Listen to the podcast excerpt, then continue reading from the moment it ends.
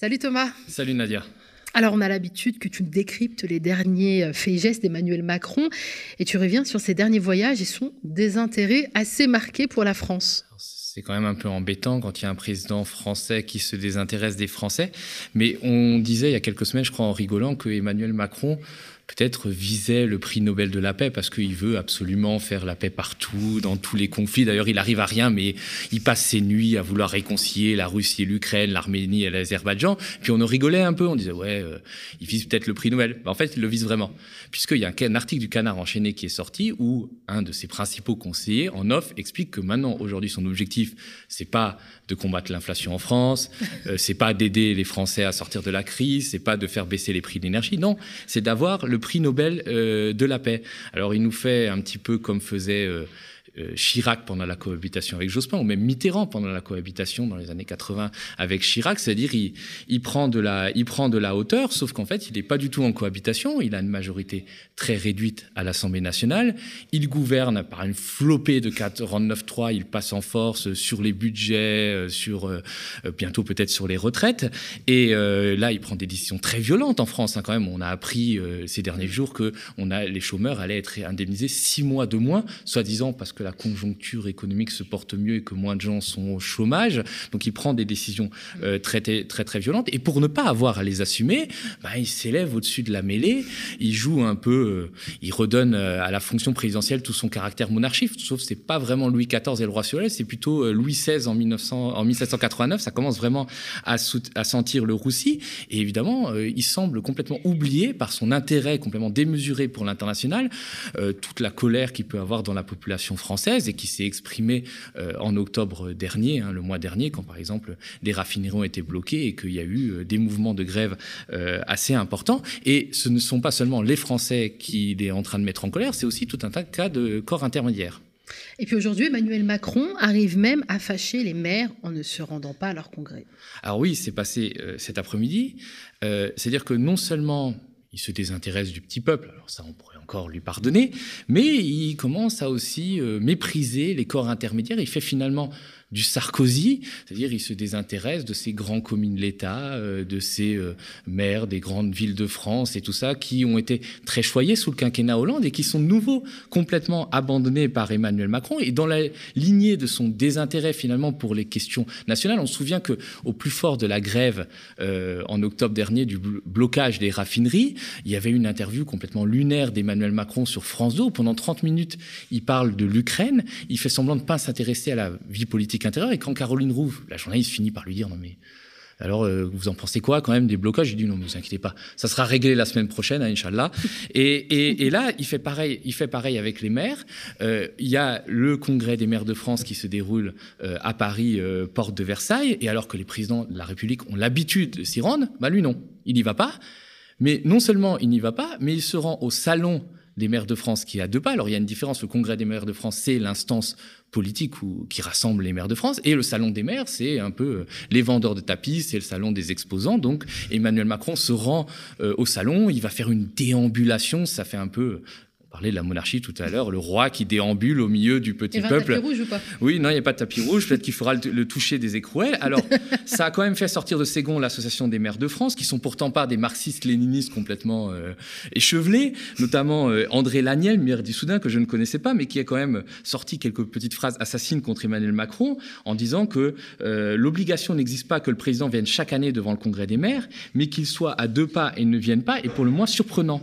Il y a, il y a, il y a les entreprises et les marchands, et puis il y a les maires rassemblés pour travailler. Un choix a été fait. C'est quand même assez surprenant mm. qu'Emmanuel Macron refuse d'aller prononcer un discours et rencontrer les maires de France. Alors, il y aura une réception organisée à l'Élysée, alors que, mais quand même, il y a ce mépris-là, alors que quand même les maires rencontrent plein de difficultés avec la hausse des factures euh, d'énergie, avec euh, la baisse des dotations, avec la suppression de la taxe d'habitation qui, malgré les promesses, n'a pas tout à fait été compensée. Et face à ces interrogations, face à cette colère, ben, qu'est-ce qu'il fait Emmanuel Macron? Il fuit. Et euh, comme c'est un grand courageux, hein, qui, comme il n'a que son courage qui visiblement ne lui disait rien, ben, il a envoyé Elisabeth Borne, sa première ministre, au carton. Et une des grandes nouveautés de ce quinquennat Macron, de ce quinquennat numéro 2, ben, c'est d'utiliser la première ministre comme fusible. Hein, Hein, le Premier ministre n'est pas n'est plus un collaborateur du Mm. président de la République comme à l'époque de Nicolas Sarkozy. C'est un fusible qu'on envoie euh, traiter euh, les basses questions de politique intérieure. Et donc, ça sera Elisabeth Borne qui va se coller et qui va aller prononcer un discours devant le Congrès euh, des maires de France. Donc, le problème d'Emmanuel Macron, c'est qu'il peut espérer aucune victoire sur le plan national. Il y a des lois très dures qu'il fait passer. La seule chose qu'il peut espérer, c'est une victoire de l'équipe de France à la Coupe du Monde pour gagner un peu de répit. Mais vu comment les joueurs de l'équipe de France se blessent les uns après les autres, il va bientôt plus rester grand monde. Il va devoir rappeler euh, Platini. Et il faut se souvenir que la dernière fois que la France avait gagné la Coupe du Monde, il pensait avoir un état de grâce pendant plusieurs mois. Bah boum, il y a eu l'affaire Benalla 15 jours plus tard. Et trois mois ou quatre mois plus tard, il y avait euh, le mouvement des Gilets jaunes. Donc, euh, je suis pas sûr qu'Emmanuel Macron ait envie de rééditer euh, l'expérience. Du coup, Macron se concentre sur la scène internationale. Ben, comme il, ça va pas trop sur la scène nationale, il va s'intéresser à la politique euh, internationale. En général, euh, Rousseau disait de se méfier un peu de ces philosophes. Alors, je sais pas si Macron est un philosophe, mais qui aime les Tatars pour, pour ne pas être obligé d'aimer leurs voisins. En général, il faut s'inquiéter de ces, de ces gens-là. Alors, il a beaucoup d'ambitions qu'il n'arrive pas à réaliser, de terminer toutes les guerres, euh, notamment celle entre la Russie et l'Ukraine, suite à l'invasion de l'Ukraine par la Russie.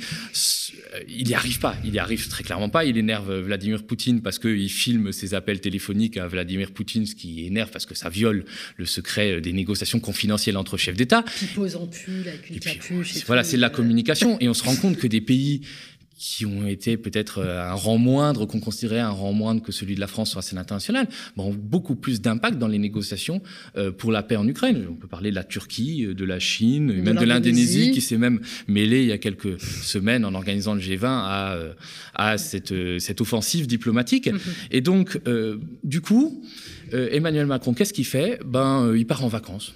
Alors, j'ai regardé son Twitter. Franchement, c'est des cartes postales de vacances. C'est euh, euh, c'est euh, vie ma vie de globe-trotter. Et c'est assez euh, avec dédain, c'est-à-dire aux pauvres ouvriers français qui peinent à boucler les fins de mois, qui mangent des pâtes. D'ailleurs, les pâtes sont devenues deux fois plus chères. Bah, il leur dit, oh, bah, moi, je suis à l'étranger, je suis en train de sauver le monde. Alors c'est assez étrange parce que quand on regarde son Twitter, on n'a pas vraiment l'impression qu'il sauve le monde. Euh, Enfin, je sais pas si aller regarder un match de boxe en Thaïlande, c'est vraiment sauver le monde. Regarde. les frères Pinto là qui sont là quand même, vous pouvez leur faire des grands applaudissements parce que c'est fierté. C'est quand même une magnifique histoire de deux jeunes Français qui sont venus réussir et qui sont des stars ici en Thaïlande et qui sont fidèles à la France et qui font vivre l'amitié entre nos deux pays. Donc merci à tous les deux. On dirait le Gorafi et euh, ça m'a fait penser, tu sais, à la bande dessinée, la Méou et Charlie, Oui. là, c'est perdu dans la. Bah, La foule. En, en tout cas, les Français le retrouvent pas trop parce que vraiment, il est à l'international. Et alors, faut aller voir son compte Twitter. Il tweet plus en français. Il tweet en moldave, en indonésien, en thaï, en chinois. En fait, moi, j'avais l'impression d'être à Disneyland. Tu sais, quand tu rentres dans une attraction, tu as toutes les, les- les langues pour être sûr que le mec accroche bien sa ceinture. Bah, c'est un peu le compte Twitter d'Emmanuel Macron en ce moment. Alors, à l'époque, De Gaulle, faut se souvenir, allait dans les pays étrangers et prononçait des discours en langue étrangère. On se souvient qu'il avait prononcé des discours en allemand, en roumain, même quand il parlait pas euh, la langue. C'était une marque de respect Mm. euh, mutuel. Là, c'est juste le coup d'un community manager euh, au service de ce patron qui multiplie les coups de com. Alors, j'ai compté. Je me suis farci le compte Twitter d'Emmanuel Macron sur les 67 derniers tweets. 67. Punaise. Cent- T'as regardé les Oui. 160 punaises. Il y en a un qui parle de la France. Et encore, c'est pour faire une, pour rebondir suite à une remarque d'un touriste qui trouvait combien c'était merveilleux qu'à McDo, aujourd'hui en France, on puisse manger ses frites dans des euh, emballages recyclables. C'est extraordinaire. Et le dernier tweet avant, c'était quand même un hommage aux victimes des attentats du 13 novembre parce que de temps en temps, il faut s'occuper euh, des sujets, euh, des sujets importants. Mais c'est peut-être mieux qu'il parle de l'étranger parce que quand il se met à parler de la France et des Français, bah, je peux vous dire que ça pique les oreilles. hein. French people being, perhaps sometimes a little bit arrogant. Les- Certes, les Français sont très fiers, parfois peut-être un petit peu trop, voire un peu arrogants, mais de fait, nous doutons beaucoup de nous-mêmes, parfois trop, probablement. Néanmoins, je pense que nous pouvons avoir confiance en notre avenir, car la France dispose de nombreux atouts pour lutter dans ce monde et parvenir à des résultats. Nous avons un très bon système énergétique. C'est quand même assez surprenant. C'est-à-dire les Français, c'est les autres, c'est plus moi. Euh, il doute d'eux. Alors c'est sûr que lui, il doute pas de lui, il y a pas de problème. Et puis bon, même tu vois que même la traductrice en rigole quand même de la phrase complètement lunaire euh, d'Emmanuel Macron, la sociologie de comptoir, c'est absolument hallucinant. Non, mais dans une même phrase, il dit les Français qui sont fiers et arrogants, un but de leur personne, donc sur deux mais de fait, ils n'ont pas confiance en eux. Mais ils vont avoir confiance en l'avenir. Bah, ça, fait ça, fait partie des euh, petites phrases d'Emmanuel Macron sur les Français, sur le mépris qu'il a de ses compatriotes. On se souvient des Gaulois réfractaires, donc c'est dans la droite ligne de ses propos depuis cinq ans. Alors la preuve de l'échec de Macron hein, sur la scène, à la scène internationale, hein, c'est euh, sans le sommet de la francophonie à Djerba, un sommet qui est passé inaperçu. Alors Macron, c'est quand même le spécialiste des sommets qui servent absolument à rien. Depuis, euh, euh depuis 2018, il organise un fumeux forum sur la paix euh, à Paris. Qui, on va bien, tous ces sommets là? On va bien, bah, le contribuable français, hein contribuable français qui déjà serre la ceinture, voilà. Et puis Ouais. il organise des forums où bah, on va discuter de la paix, on va sortir des grands mots, on va parler avec des beaux mots de start-up, de start-upers, mais finalement ça va servir à rien. Et il y avait un sommet qui était quand même important, c'est le sommet de l'Organisation internationale de la francophonie, qui avait été, qui s'est tenu à Djerba en Tunisie, qui avait été repoussé à plusieurs euh, reprises. Et euh, c'était l'occasion pour Emmanuel Macron de faire un coup politique, de remettre la francophonie sur le devant de la scène, puisque la francophonie avait été euh, très décriée.